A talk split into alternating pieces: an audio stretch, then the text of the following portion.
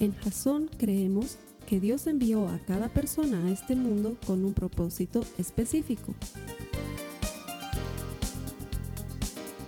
Nuestra misión es ayudarte a que tengas una relación personal con Jesús y a través de ella encuentres ese propósito para tu vida. Queremos ayudarte a alcanzar ese propósito. Es nuestra oración que este podcast te ayude a tener visión, a tener jazón.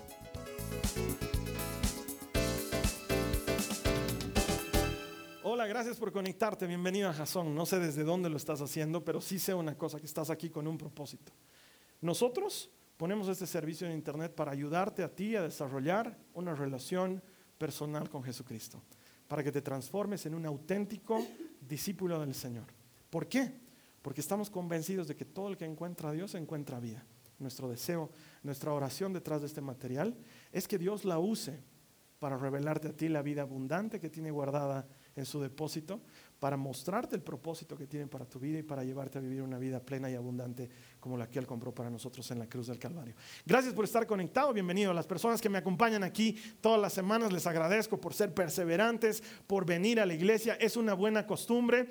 He estado de viaje y me han contado que han estado viniendo a la iglesia y me han contado que han estado apoyando a mis hermanos, que han estado predicando en mi lugar. Les quiero dar gracias porque realmente me hace mucho bien saber que la iglesia es un cuerpo y que nos podemos apoyar. De hecho, tenemos un pequeño grupo de WhatsApp entre la iglesia y veía cómo les mandaban felicitaciones y abrazos y cariños a los que habían predicado. Y de veras quiero agradecerles, no solamente a los que han predicado, pero a los que hacen ese, esa muestra de afecto, porque todos necesitamos recibir una palabra de ánimo, todos necesitamos ser animados en el Señor y lo que ustedes han hecho las pasadas semanas ha sido increíble. Vamos a ir a la cita bíblica que es la base de la serie, nuestra serie Dios con nosotros.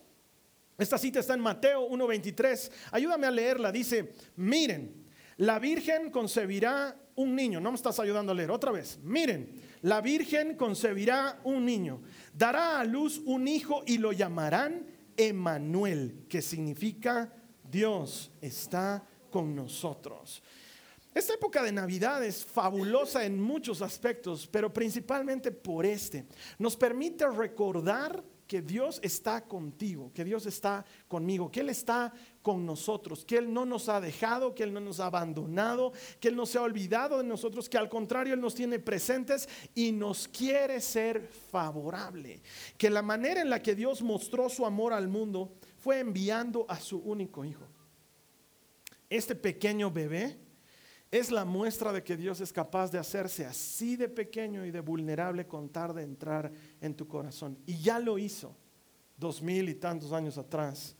Jesucristo se hizo carne y habitó entre nosotros y vimos su gloria, la gloria del unigénito. Se hizo carne, caminó entre nosotros. Eso suena tan lejano, tan qué lindo hubiera sido estar en esa época, pero no, Jesús está también hoy contigo. Él está aquí hoy. Él está a tu lado. Las semanas pasadas, en las enseñanzas que aprendíamos, Esteban nos compartía que sí es hermoso disfrutar de Dios en las partes altas y cuando la vida te está yendo bien, pero que realmente lo experimentamos en intimidad cuando estamos en lo bajo del valle, cuando somos vulnerables, cuando estamos a merced de lo que pueda pasar y ahí entendemos su protección y su ayuda. Y la semana pasada Juan Pablo nos hablaba de ese susurro pequeño, hablándote al oído, cercano, diciéndote, yo estoy aquí, yo no me he ido, yo no me he alejado. El Señor está contigo. Lo podemos sentir en las dificultades, lo podemos sentir en los momentos buenos, lo podemos sentir en las victorias, lo podemos sentir en las derrotas. Él está ahí. Y hoy te quiero hablar de ese Dios con nosotros, de ese Emanuel en la tormenta. La tormenta es algo que no esperabas. Es algo que sucede sin que tú imagines que iba a suceder. De hecho, este tema de tormentas es bastante curioso porque a las tormentas, por ejemplo, a las, tormentas huracanadas les ponen nombres, has debido escuchar. Yo no sabía que a las tormentas de nieve también les ponían nombres, no sabía. La semana pasada estuve en Oklahoma y había amenaza de la tormenta Diego, así se llamaba. Iba a nevar. para nosotros súper emocionante. O sea, yo quiero que te la imagines a la María Joaquina y a la Nicole con la posibilidad de Navidad y nieve al mismo tiempo. Es pues la película de sus sueños, porque aquí nos han vendido la idea de que la Navidad es con nieve, ¿no? No sé en qué parte del mundo estás, pero aquí en Latinoamérica la Navidad no es con nieve. De hecho, en Bolivia hace calor en Navidad, entonces es muy distinto que la Navidad en otros lugares. Entonces la idea de que caiga nieve para nosotros era pues emocionante. Y todos nos miraban con cara de pena, ¿no? De, ¿les han dicho que va a nevar? Y nosotros, sí. ¿Cuándo se van de viaje? Aquí a dos días. Ah y tienen que tomar avión, no vamos a manejar. Ah, o sea que tienes margen, o sea, no, no pierdes el vuelo. ¿Por qué? Yo, nunca se está en una no, nunca. Es muy probable que no viajes. Va a nevar como 6 pulgadas, entonces hasta es probable que no tengamos servicios en la iglesia los domingos. Nosotros no sabíamos, entonces era esa mezcla de, ay, qué lindo y ay, qué nos va a pasar. y la tormenta Diego nos produjo esa sensación de, uh. Y entonces la María Joaquina dice, ¿y por qué se llama Diego? Buena pregunta, entonces me meto al internet a averiguar esto de las tormentas. Y resulta ser que antes las tormentas, por ejemplo, los huracanes, no tenían nombres de personas. Eh, de hecho, las, las, nominaban de una forma muy distinta hasta que por los años 50, imagínate, a alguno de estos meteorólogos locos se le ocurre nombrar las tormentas. Eh, inspirados en sus esposas o en sus novias. Entonces les empiezan a poner nombres de mujer. ¿Te imaginas? O sea, ya sabes cómo eres con tu marido, entonces que tu marido llegue a casa y te diga, no sabes, tuvimos una tormenta y le pusimos Gladys como tú, porque realmente está nivel 5, está así que se come todo.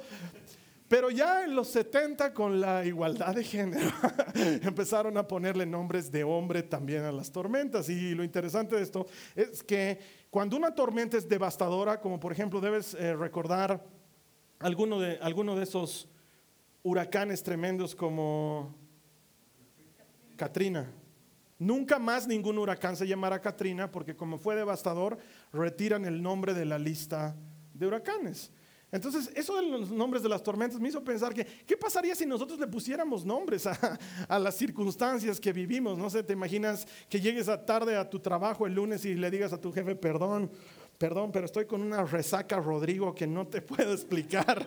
Y es que estuvimos con Rodrigo toda la noche de anoche y nos pasamos. Y, o, que, llegues a, tu oficina y digas, perdón, pero no voy a poder quedarme porque estoy con, con esta diarrea Gladys que no se aguanta. Mal, mal, mal. Gladys, la diarrea está peligrosa. o que alguien entra a tu oficina y, no, no, por favor, estoy con la migraña Sandra ahorita y es Sería horrible que hagamos eso.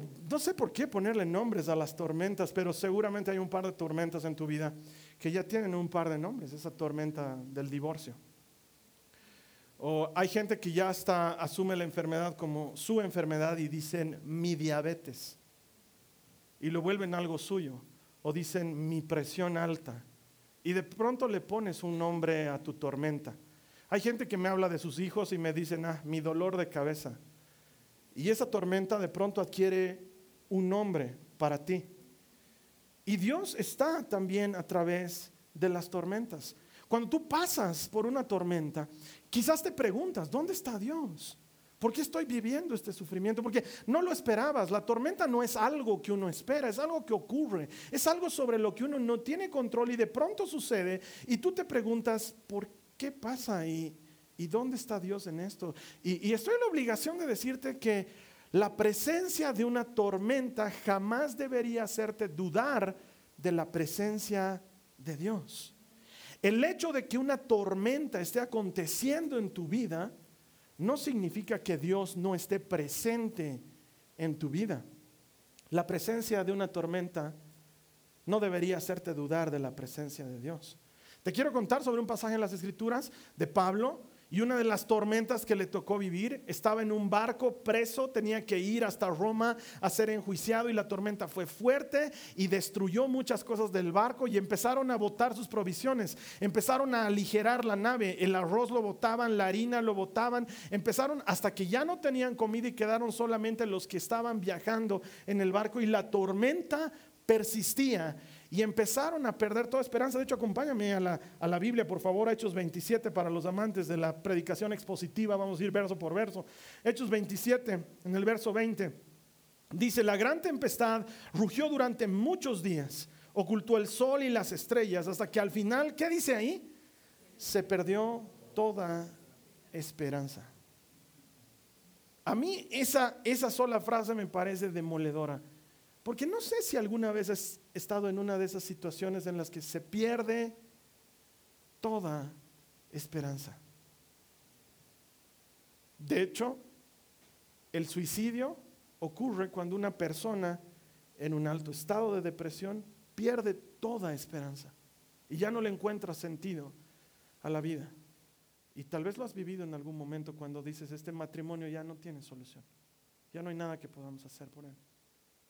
O cuando escuchas esas palabras que no quieres escuchar, cuando el médico sale de la habitación de tu ser querido y te dice, ya no hay nada más por hacer.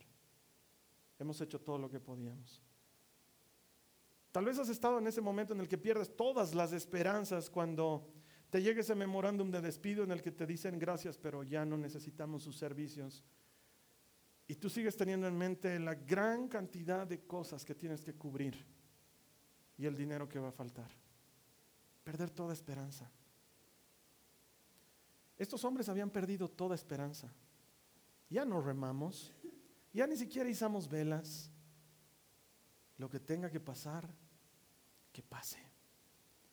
Pero la presencia de una tormenta nunca debería hacerte dudar de la presencia de Dios. Él está ahí, en medio de la tormenta en medio de la dificultad. Mira el verso 21 del mismo capítulo, dice, nadie había comido en mucho tiempo. Finalmente Pablo reunió la tripulación y les dijo, señores, ustedes debieran haberme escuchado al principio y no haber salido de Creta. Así se hubieran evitado todos estos daños y pérdidas. Tengo que confesarte que esta es la primera vez que tengo ganas de matar a Pablo. ¿No te parece odioso que en medio de la dificultad y la tormenta aparezca esa tía que nadie quiere que dice, te lo dije, te lo dije, era que me hagas caso? Ya, ya estamos ahí embarrados. Y el te lo dije de Pablo definitivamente no ayuda en nada. Ahora yo digo, porque esto viene de tiempo atrás, tenemos un predicador que dice desembarquemos en Creta. Y tenemos un capitán de barco y un dueño de barco que dice, no, sigamos navegando. ¿Tú a quién le haces caso? ¿Al predicador o al navegante? O sea, no es culpa de la gente. Yo no le hubiera hecho caso a Pablo ni por ventura, porque él no sabe de barcos. El que sabe de barcos es el tripulante del barco. Y sin embargo ahora están metidos en tremenda tormenta. Y ahí es cuando pasa en la mente del ser humano. No sé si te sucede esto de, ¿por qué me está pasando? Y tratas de encontrar un culpable. Tratas de encontrar el hilo conductor que ha desatado todo esto que está pasando. Y muchos cristianos cometemos el error de echarle la culpa a Satanás. Y no me malentiendas, Satanás existe, pero no es tan capo. Pero es que le damos mucho crédito a Satanás. Ah, es Satanás, hermano. Estoy perdiendo mi trabajo por Satanás. O hay gente que dice, no, no, no, Satanás, hermano. Satanás me ha metido la cola y me ha hecho tropezar. Yo ni la miraba esa mujer y me ha metido la cola. De pronto la he visto, hermano. Así es Satanás, ¿no? Es que realmente es que tú ves mi mujer y tú ves esta otra mujer. Es Satanás nomás, hermano. Satanás se lleva crédito de cosas que ni ha hecho. Es más, él debe estar ahí sentado mirando y diciendo, eso yo ni la había pensado, pero me salió buena. Gracias la mayor parte del tiempo, las tormentas tienen que ver con Satanás. La mayor parte del tiempo entramos en una tormenta o porque tú y yo cometimos algún error, alguna estupidez y terminamos en un problema, o a veces porque alguien más nos metió en un problema. Tu mamá te dijo, no te arregles con ese chico. Tu pastor te dijo, no te arregles con ese chico. Tu mejor amiga te dijo, no te arregles con ese chico. Y ¡pam! vas y te arreglas. Y luego te rompe el corazón. Y vas a llorar donde tu mejor amiga, vas a llorar donde el pastor, vas a llorar donde tu mamá. Y todos te dicen, te lo dije. Es que tenía tanto potencial, tanto potencial para destruirte la vida. Muchas veces estamos en una tormenta por una decisión estúpida que hemos tomado. Porque hemos gastado demasiado dinero en cosas que no deberíamos gastar. Te compraste algo a crédito que no ibas a poder pagar y sabías que no ibas a poder pagar y ahora estás metido en esa deuda que mes tras mes es una guillotina sobre tu cuello y sientes que te está ahogando. Sabías que no tenías que entrar en esa relación tóxica, pero no. Hiciste todo, hasta buscaste dirección de Dios. Encontraste el hermanito perfecto que dé el consejo incorrecto que te diga amén, aleluya. Esto es de Jesucristo de los santos de los últimos días. A mí me es suficiente, gracias y te metiste en eso y luego piensas que es Satanás. No. O estás metido en un problema por hablar mal de alguien y se salió de proporciones. Y la historia que inventaste ya se ha transformado en una historia real para mucha gente y tú sabes que la inventaste. Y tu gran bocota ha terminado metiéndote en un problema. Y quizás por eso has perdido toda esperanza. Porque muchos decimos, ni merezco que me salves, Señor.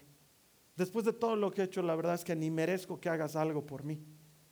Pero Dios está ahí. Él no te ha abandonado. Y aun cuando muchas veces estamos en medio de una tormenta por nuestra necedad y por nuestro pecado, Dios no te abandona ni siquiera en medio de esa necedad o de ese pecado. Él es Emanuel, Dios con nosotros. Él está a tu lado. Ahora es más grave cuando estás en una tormenta porque alguien más te metió. Porque quizás tú digas, Carlos Alberto, es que lo que yo estoy pasando no es culpa mía, fue mi pareja, la que cometió adulterio en el matrimonio. Y ahora estás en esa bola de nieve horrible de vivir, difícil de salir. O tú no tienes la culpa de que tus padres se estén divorciando, tú no hiciste nada para eso y tus padres están divorciando y te está rompiendo el corazón. Y estás metido en esa tormenta que no te deja en paz. O tú no tienes la culpa de que tu empresa esté cerrando o que estén haciendo reducción de personal.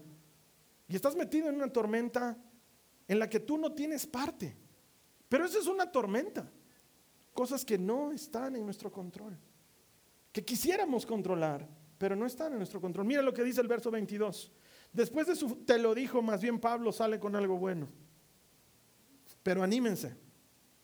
Ninguno de ustedes perderá la vida, aunque el barco se hundirá. Me encanta este Pablo. Él, él es Pablo. Él no se va con vueltas. Ah, tendrías que venir los lunes a estudiar Romanos con nosotros. Él te dice las cosas como son. Él se para delante de todos y les dice, no me tomen a mal, pero se los dije. Era que me hagan caso, pero ya ni modo. Anímense. No vamos a morir, pero el barco se va a hacer pedazos. ¿Cómo es eso? Y ahí está Dios diciéndote, no te vas a hundir. ¿Sabes por qué? Porque hay alguien que nunca te olvida. Todos pueden olvidarse de ti. Pero hay alguien que nunca se olvida de ti. Hay alguien para quien siempre estás presente. Hay alguien que tiene en cuenta cada oración que haces. Hay alguien que ha visto cada lágrima derramada.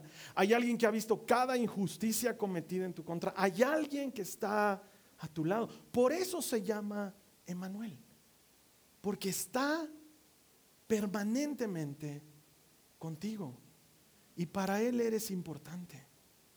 Pablo sigue hablando en los versos 23 y 24 y dice, pues anoche, mira esto, un ángel de Dios a quien pertenezco y a quien sirvo, estuvo a mi lado y dijo, Pablo, no temas, porque ciertamente serás juzgado ante el César. Además, Dios en su bondad ha concedido protección a todos los que navegan contigo. Un ángel de Dios estuvo con Pablo esa noche. Para muchos de nosotros suena como a cuentos antiguos, pero la Biblia lo testifica. Dios tiene maneras de protegerte. Cuando estábamos allá de viaje, Estábamos en un hotel en Dallas, una mañana saliendo del hotel y se, se enciende la alarma contra incendios. No sé si alguna vez has escuchado una alarma contra incendios, pero suenan horrible, suenan horrible. no es una alarma agradable, sino suena para que te vayas, ¿no? Entonces, eh, escuchamos la alarma, nos miramos a Carla y yo y decimos, es la alarma contra incendios, hay que salir. Y las agarramos a las dos chicas, las dos lloraban, ¿qué está pasando? Hay que salir, chicas, hay que salir. Y salimos de la habitación. Y la María Joaquina y la Nicole estaban tratando de agarrar algunos. No, no, dejas todo y nos vamos. No, así, no. Nos salimos, llegamos al pasillo, pasa un conserje, apaga la alarma y dice, perdón, ha sido una falsa alarma. Pero fue suficiente el susto como para que las chicas entraran en pánico y hemos tenido que explicarles cómo funciona esto de las alarmas contra incendios. Y yo le hablaba a la Nicole y le decía, mira hijita, no sé, puede ser que alguien ha estado fumando en una habitación y se activó el detector de humo. Como puede ser que haya habido un incendio y no nos han querido decir para no asustarnos y ya lo contuvieron. Puede pasar muchas cosas, pero sí sé una cosa. A veces Dios te libra y tú no te vas a enterar de qué te libró. Quiero proponerte esta idea. A veces Dios te salva de algo y no hay forma en esta vida en que te llegues a enterar de que te salvó porque no te llegó a suceder. ¿De cuántas cosas te habrá salvado el Señor y tú no llegaste a saberlo? Y es porque hay ángeles, existen, emisarios de Dios, guerreros de su parte, que tienen la misión de no dejar que tu pie tropiece en piedra alguna. Esto no es que no vas a vivir el mal, esto es que vas a salir bien librado del mal. Porque el mal está a la puerta de todos, de los creyentes y de los no creyentes. Pero el ángel del Señor, dice la Biblia, acampa junto a los que le temen y los protege. Y esa noche un ángel estuvo con Pablo. Y le dijo, Pablo, tienes que ir a predicar en Roma. Tu tiempo no se ha terminado. Yo te pregunto esto a ti, hermano. Yo te pregunto esto a ti, hermana. ¿Tu tiempo ya se cumplió? Es decir, el propósito de Dios para tu vida, ¿ya lo cumpliste? ¿Podrías decir en este momento, he cumplido la misión que Dios me encomendó? Porque si tu respuesta es no, te tengo una noticia. Vas a seguir vivo un tiempo más. Si el Señor tiene algo que tú tienes que hacer aquí, puedes tener cáncer en grado 5 y vas a seguir vivo, porque el Señor va a cumplir su propósito en ti, en esta vida. Él lo va a hacer. Él es Dios y lo que Él dice se hace y su palabra se cumple. Y si Él tiene un propósito para ti todavía, lo va a cumplir. Él va a cumplir lo que tiene para ti. Él no te ha abandonado. Él está a tu lado. Mira lo que dice la palabra de Dios. Me salgo un rato de la predicación expositiva. Segundo Timoteo 4 dice, todos me abandonaron. Está hablando Pablo en lo que escribe su última carta. Todos me abandonaron. Que no se lo tomen en cuenta. Pero el Señor, amo ese pero el Señor. Pero el Señor estuvo a mi lado y me dio fuerzas. Mira lo que dice el Salmo 16 en el verso 8. Dice, sé que el Señor siempre está conmigo. No seré sacudido. Ayúdame a leer esta parte. Porque Él está aquí a mi lado. Él está aquí a mi lado. Él está contigo. Te debes acordar de los discípulos a punto de perecer en la barca, ¿te acuerdas? Eh, Jesús está durmiendo en un lugar de la barca y hay una tormenta y los discípulos están ahí asustados. Es como que a Jesús le vale. ¿Y no te ha dado esa sensación de que estás pasando por eso en tu vida? Una tormenta y que a Jesús le vale. Que es como que estuviera durmiendo. O sea, yo no los culpo a los discípulos de zamarronearlo a Jesús y decirle, oye, ¿no te importa que nos estamos hundiendo? Y Jesús ahí todo, ¿ah? ¿Ah? ¡Te vale! No, no le vale. Está contigo. Mientras Él está en la barca, está todo bien. Entonces se limpia una lagaña, se desenchina los ojos, levanta su mano y dice, paz, calma. Y en ese momento sobreviene una tremenda calma. Que en lugar de darles paz a los discípulos los asusta. Y dicen, ¿quién es este?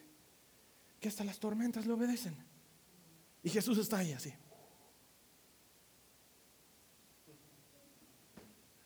¿Sabes qué? Paz no es la ausencia de una tormenta. Paz es la presencia de Dios. Tú no vas a encontrar paz en la ausencia de tormentas.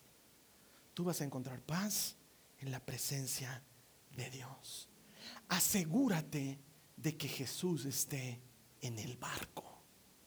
Mi trabajo, tu trabajo es asegurarnos de que Jesús esté en el barco. Mira tu barco ahora y fíjate si Jesús está en él. Porque si Jesús está en tu barco, puedo asegurarte, no tienes de qué temer. ¿Por qué? Porque Él es tu refugio, Él es tu fortaleza, Él es tu seguro, Él es tu protección, Él es tu salvador, Él es tu rescatador, Él es tu perdonador, Él es el que sana todas tus heridas, Él es el que te levanta cuando has caído. Él es el que perdona todos tus pecados. Él es el que limpia toda tu mugre. Él es el que te devuelve nuevo al mundo. Él es el que pone Espíritu Santo en tu corazón. Él es el que te da aliento de vida todas las mañanas. Él es Dios con nosotros. Él está contigo todo el tiempo. Él está ahí.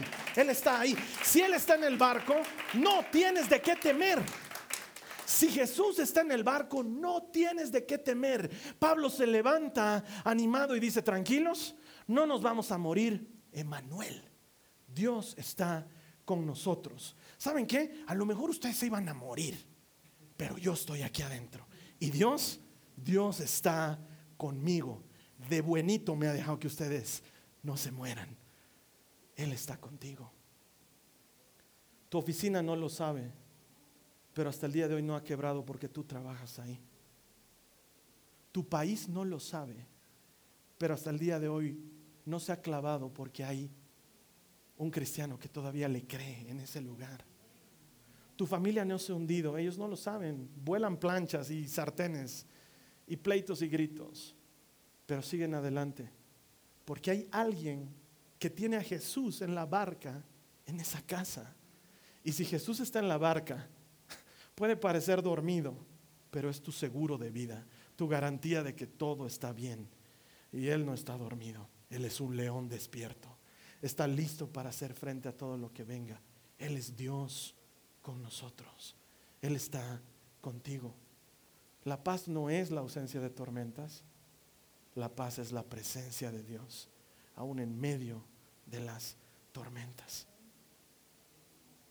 Mira, no puedes controlar tu tormenta. Qué lindo sería. No puedes controlar cuánto va a durar. No puedes controlar cuánto daño te va a hacer, porque te va a hacer daño. la primera semana lo veíamos, el dolor nos acerca a Dios. Qué lindo sería que podamos controlar la dosis, pero no, no podemos controlarla. Pero sí hay algo que puedes controlar. Puedes controlar a quién escuchas. Puedes controlar las palabras que salen de tu boca y más importante, puedes elegir a quién le crees. Si le crees a la tormenta alrededor tuyo gritando que todo se va a hundir y que pierdas las esperanzas, o escuchas ese susurro que te sigue diciendo, yo estoy contigo, no te dejaré ni te abandonaré, estaré contigo todos los días hasta el fin del mundo. El cielo y la tierra pueden pasar, pero mi palabra no pasará. Si Él te ha dicho que Él está contigo, Él está contigo. ¿Y sabes qué ha aprendido de pasar tormentas? Hay algo que ha aprendido de pasar tormentas. Que cuando Dios te libra de una tormenta, luego Él te entrega la llave de esa tormenta. Y luego tú tienes la llave para enseñarles a otros cómo pasar por esa tormenta y cómo salir bien librados. Ese cáncer con el que has estado luchando te va a servir para enseñarles a otros cómo sobrevivir al cáncer y seguir en esta vida con Cristo. Ese vicio del que el Señor te ha sacado te va a servir no solamente para festejar tu sobriedad, pero para ayudarles a otros a salir de esos vicios. Ese matrimonio que se ha dado vueltas y se ha entenebrecido y al final ha salido adelante, ese es el mejor testimonio que tienes para otros matrimonios, para que sigan adelante, para que salgan en Jesús. Lo que Dios hace por ti no se queda solamente en ti, Él lo hace y marca la diferencia. Pablo termina con esto en el verso 25, dice, Así que anímense, pues yo le creo a Dios. Sucederá tal como Él dijo. quiero que prestes atención.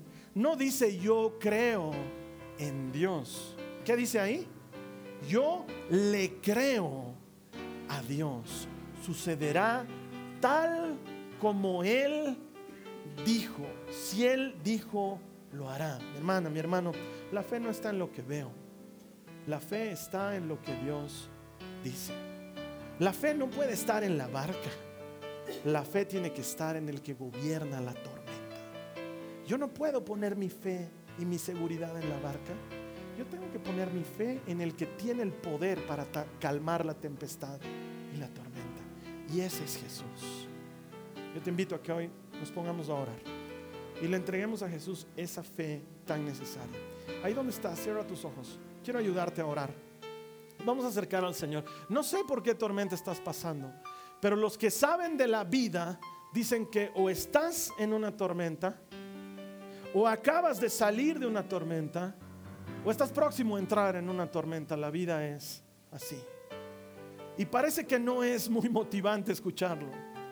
Pero la motivación no viene de eso, la motivación viene de saber que Dios está contigo. No sé por qué estás pasando, pero te invito a orar. Cierra tus ojos ahí donde te encuentres. Vamos a poner nuestra fe nuevamente en el Señor. Vamos a enfocarnos en Él. Vamos a escoger escucharle a Él y creerle a Él. Si este es tu momento, si esta es tu necesidad, yo te invito a que lo hagas ahí donde estás. Repite conmigo esta oración. Dile a Jesús, Señor Jesús.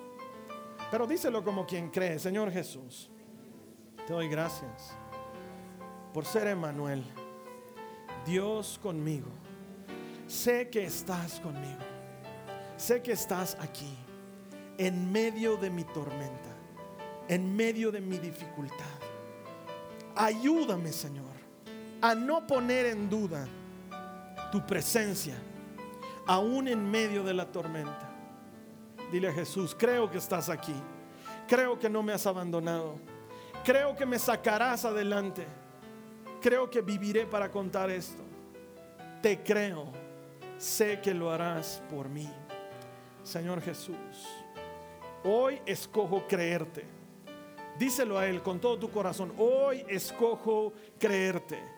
No merezco ser rescatado, pero sé que me rescatas escojo creerte a ti. Y esta es la parte importante de la oración, hermano, hermano. Dile a Jesús, todavía tengo un propósito. Y tengo que cumplirlo. Sé que lo vamos a cumplir. Juntos tú y yo. En el nombre de Jesús. Amén. Amén.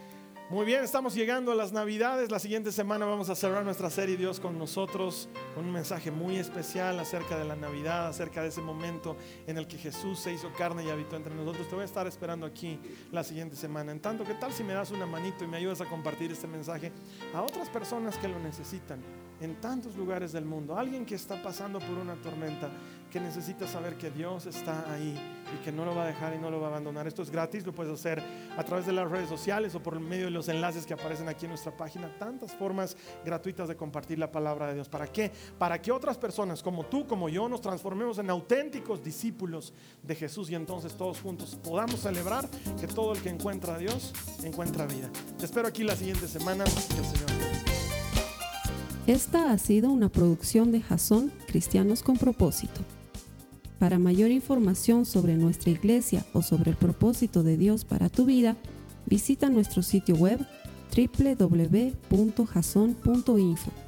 Allí encontrarás muchos recursos para animarte en tu relación con Dios, enseñanzas, nuestro blog, prédicas y mucho más. Te lo deletreamos www.jazon.info también puedes visitarnos en nuestro sitio en Facebook www.facebook.com barra Que Dios te bendiga abundantemente. Muchas gracias.